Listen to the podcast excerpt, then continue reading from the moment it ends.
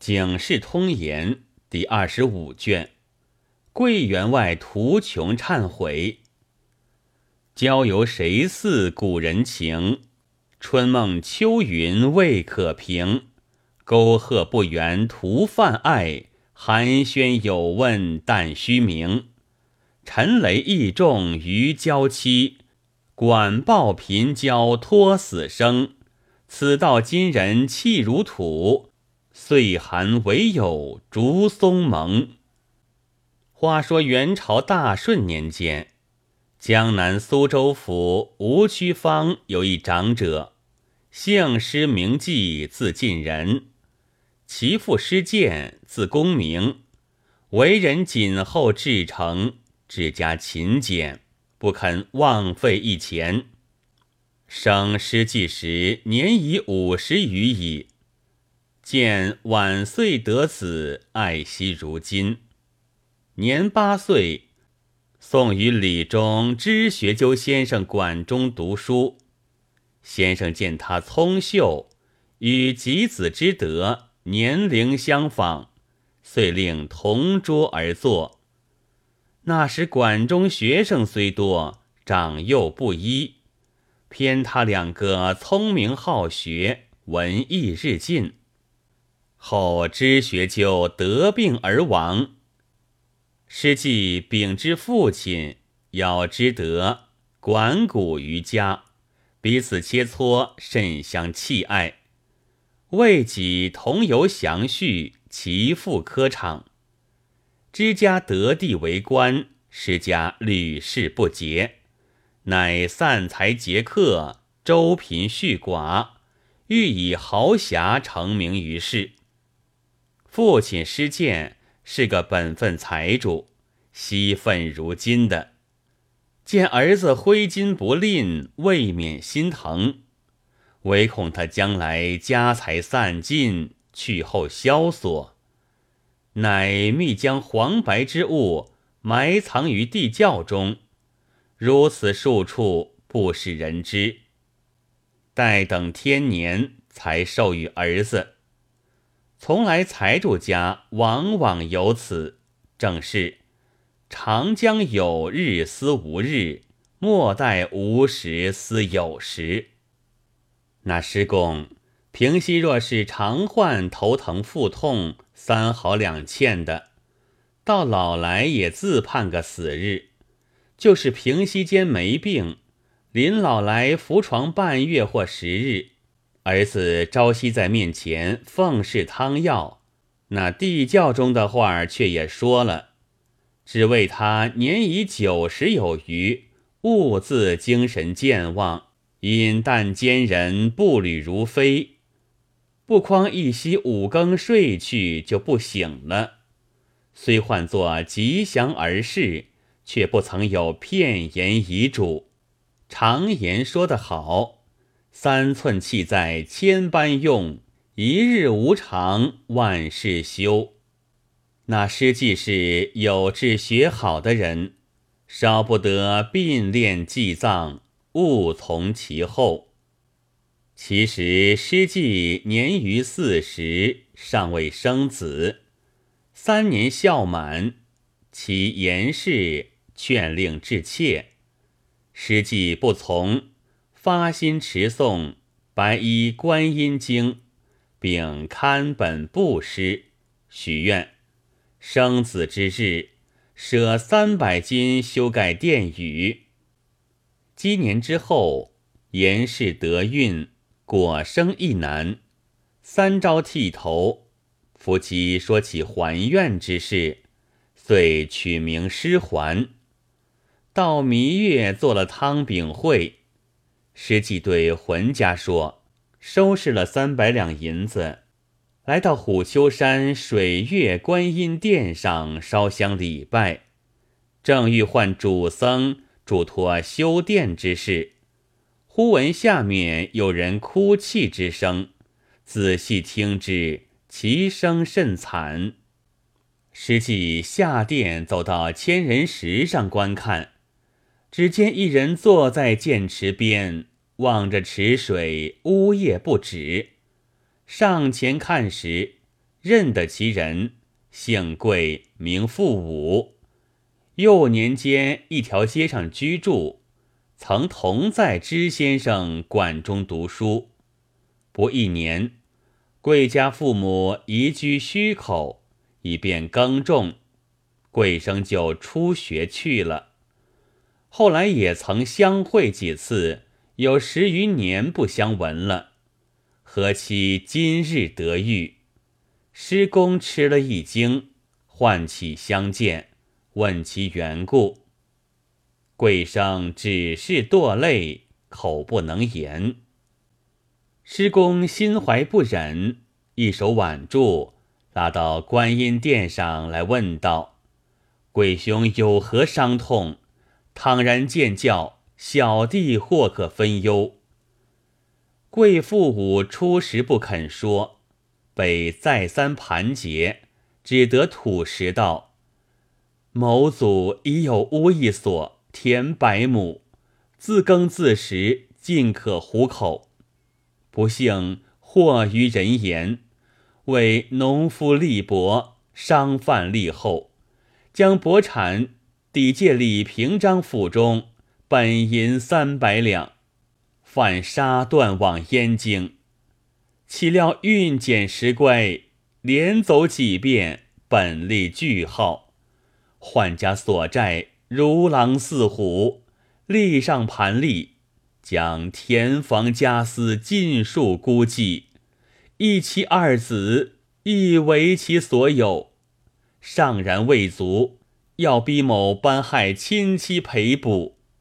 某情急，夜间逃出，思量无路，欲投涧水中自尽，是以悲泣耳。师公恻然道：“吾兄勿忧，吾是待修殿银三百两在此，且以以相赠。师君夫妻父子团圆何如？”贵生惊道：“足下莫非戏言乎？”师公大笑道：“君非有求于我，何系之有？我与君交虽不深。”然幼年曾有同窗之雅，每见无下风俗恶薄，见朋友患难，虚言抚慰，曾无一毫实惠之家。甚则面世被非，幸灾乐祸，此无平时所深恨者。况君今日之祸，波及妻子，吾相苦无子，今生子仅弥月。祈佛保佑，愿其长成。君有子而弃之他人，玷辱门风，吾何忍视之？吾知此言实出肺腑，遂开切取银三百两，双手递与贵生。贵生还不敢便接，说道：“足下纪念旧情，肯相周济。”愿留借券，倘有好日，定当报补。施公道：“吾怜君而相赠，岂望报乎？君可速归，恐尊嫂悬悬而忘也。”贵生喜出望外，做梦也想不到此。接银在手，不觉屈膝下拜。师既慌忙扶起，贵生垂泪道：“某一家骨肉，皆足下所再造，虽重生父母，不及此恩。三日后，定当众门叩谢。”又向观音大士前磕头说是道：“某受师君活命之恩，今生倘不得补答。”来生亦作犬马相报，欢欢喜喜的下山去了。后人有诗赞师君之德：“一高金萼且怜贫，三百猪蹄见似尘。试问当日有力者，同窗谁念又识人？”师公对主僧说道：“带来修殿的银子。”别有急用挪去，来日奉补。”主僧道：“迟一日不妨事。”师既回家，将此事述与严氏知道，严氏亦不以为怪。次日，另凑银三百两，差人送去水月观音殿，完了愿心。到第三日，贵生领了十二岁的长儿贵高，亲自到门拜谢。师继见了他父子一处。愈加欢喜，殷勤接待，酒食留款，从容问其偿债之事。贵生答道：“自蒙恩人所赐，已足本钱，乃取将利盘算，田产尽数取去，只落得一家骨肉玩具耳。”说罢，泪如雨下。诗记道。君家至亲数口，今后如何活计？贵生道：“身居口实，一无所赖；家世衣冠，休在故乡出丑，只得往他方外郡用功趁时。”施公道：“为人须为彻，须门外吾有桑枣园一所，茅屋数间。”园边有田十亩，勤于数亿，尽可度日。倘足下不嫌淡薄，就此暂过几时，何如？贵生道：“若得如此，免做他乡恶鬼。只是前世未报，又逃恩赐，身有未安。某有二子，长年十二。”次年十一，但凭所爱，留一个服侍恩人，少尽犬马之意。譬如服役于豪患也。师公道：吾既与君为友，君之子及吾之子，岂有此理？当唤小厮取黄历看个吉日，叫他入宅。一面差人吩咐看园的老仆，叫他打扫房屋洁净，到期交割与贵家管业。贵生命儿子拜谢了恩人，贵高朝上磕头，施公要还礼，却被贵生扶住，只得受了。贵生连唱了七八个惹，千恩万谢。同儿子相别而去，到移居之日，施家又送些高米钱帛之类，分明是从空伸出拿云手，提起天罗地网人。过了数日，贵生备了四个盒子，无非是实心果品、肥鸡巨骥。叫浑家孙大嫂常叫亲到师家称谢，严氏备饭留款。那孙大嫂能言快语，铲铲面鱼，严氏初相会便说得着，与他如姊妹一般。更有一件奇事，连施家为周岁的小官人一见了孙大嫂，也似欢喜。就赖在身上要他抱，大嫂道：“不瞒母母说，奴家现有身孕，抱不得小官人。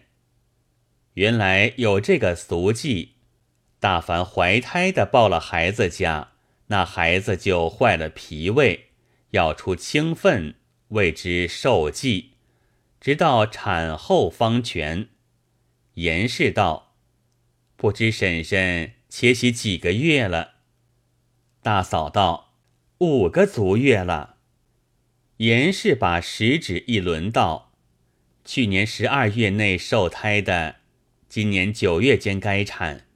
婶婶又过了两位令郎了。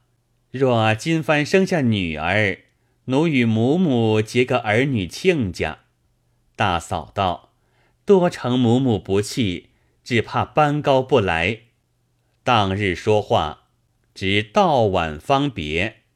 大嫂回家，将严氏所言述了一遍。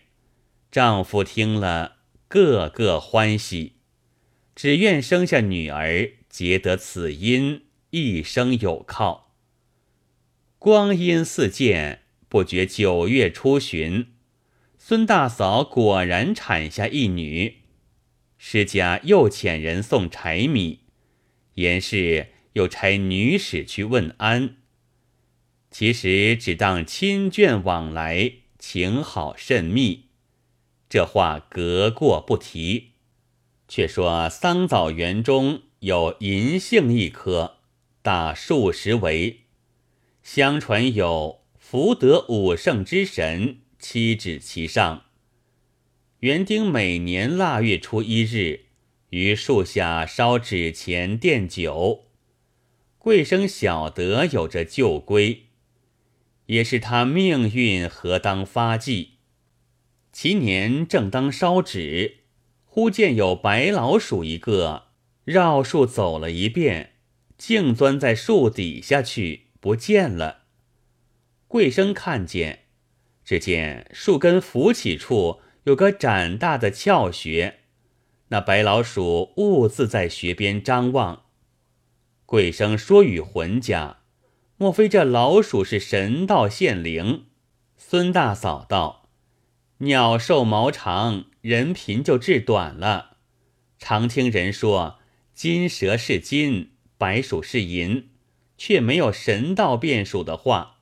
或者树下叫的有钱财，皇天可怜，见我夫妻贫苦，故叫白鼠出现，也不见得。你明日。”可往须门铜瞎子家，其一当家宅客，看财窑发动也否？贵生平日惯听老婆舌的，明日起早，真可到铜瞎子铺中起客，断得有十分财彩。夫妻商议停当，买猪头献祭葬神。二更人静，两口两把锄头。照树根下窍穴开江下去，约有三尺深，发起小方砖一块，砖下瓷坛三个，坛口铺着米，都烂了。拨开米，下面都是白雾。原来银子埋在土中，得了米便不走。夫妻二人叫声惭愧。四只手将银子搬进，不动那瓷坛，依旧盖砖埋土。二人回到房中，看那东西约一千五百斤。贵生算计要将三百两还施氏所赠之数，余下的将来营运。孙大嫂道：“却使不得。”贵生问道。为何？孙大嫂道：“师氏知我赤贫来此，倘问这三百金从何而得，反生疑心。若知是银杏树下掘得的，原是他园中之物，祖上所遗。凭他说三千四千，你哪里分辨？和盘托出，还只嫌少，不为不见我们好心。”反成不美。贵生道：“若依贤妻所见如何？”孙大嫂道：“这十亩田，几株桑枣，了不得你我终身之事。幸天赐藏金，何不于他乡私下置些产业，慢慢的脱身去，自做个财主，那时报他之德，彼此见好。”贵生道。有志妇人胜如男子，你说的是。我有远房亲族在会稽地方，向因家贫久不来往，今携千金而去，料不慢我。我在彼处置办良田美产，每岁往收花利，盘放几年，怕不做个大大财主。商量已定。